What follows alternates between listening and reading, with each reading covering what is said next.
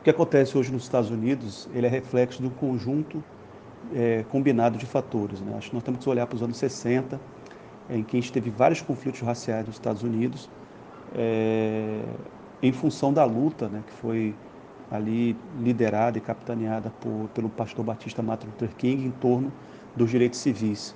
Né? A, a, lei de direitos civis ela estabelece o fim do Jim Crow, né? essas políticas de Jim Crow que determinava a separação de negros e brancos nos Estados Unidos.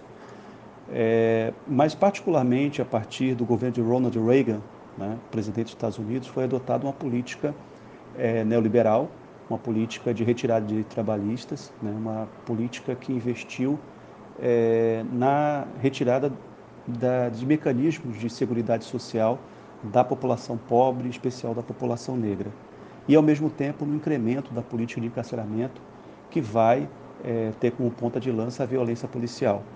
A socióloga Michelle Alexander tem um livro chamado A Nova Segregação, em que ela vai fazer um estudo sobre o avanço nos Estados Unidos das políticas de lei e de ordem, né, que vão endurecendo o sistema carcerário americano, né, vão inchando o sistema carcerário americano, na verdade, é, de afro-americanos. Né. E, por outro lado, a conduta cada vez mais violenta da polícia nos Estados Unidos. A Angela Davis, por exemplo, vai chamar isso de formação de um complexo industrial carcerário, em que prender se torna a regra e não a exceção de um sistema que nega aos afro-americanos condições de inserção cidadã nos Estados Unidos. Está falando de uma população que tem menos acesso ao serviço de saúde, que tem menos acesso à educação, que tem menos oportunidades de emprego. Na crise da Covid, né, é, e as estatísticas já apontam que a população afro-americana morre mais, prevalece o número de mortes em relação à população branca, isso ficou escancarado. A população negra é, se viu indefesa diante do avanço da pandemia é, por conta da ausência de, de, trabalho, por conta de ausência, ausência de um seguro-saúde. Né? Se lembrar que na época que o Obama foi eleito, um dos carros-chefes era o Obamacare, que era o quê? Garantir um sistema de saúde mínimo ao conjunto da população, algo que o próprio Obama não conseguiu implementar como presidente dos Estados Unidos.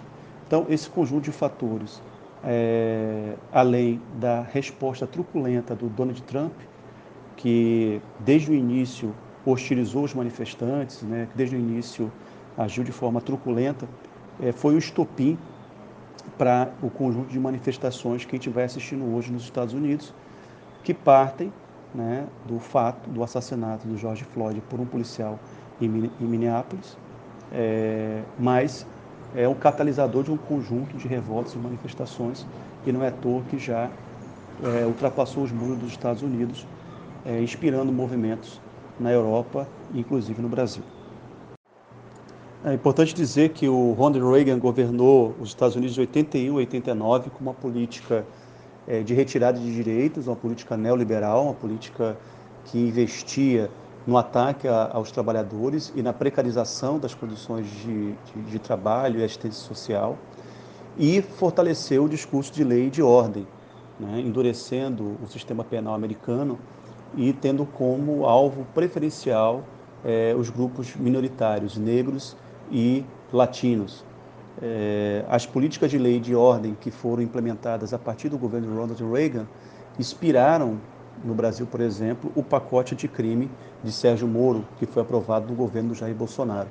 Os mesmos mecanismos que você tem nas políticas de lei e de ordem nos Estados Unidos, é, que busca enderecer não para os mais ricos, e sim para os mais pobres, para aqueles que não têm acesso ao emprego, não têm acesso à, à saúde, é, foram adotados no Brasil a partir da aprovação do pacote anticrime do Sérgio Moro. É por isso que se estabelece um paralelo entre o que acontece hoje nos Estados Unidos e o que acontece no Brasil. No Brasil, você tem uma política em que a polícia militar é usada para invadir comunidades carentes e assassinar jovens negros. É a política que o movimento negro chama de política de genocídio.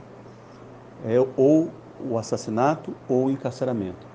É, políticas sociais, políticas de saúde, educação, cultura, exigem que o Estado faça investimento público nessas áreas, algo que a ortodoxia neoliberal impede.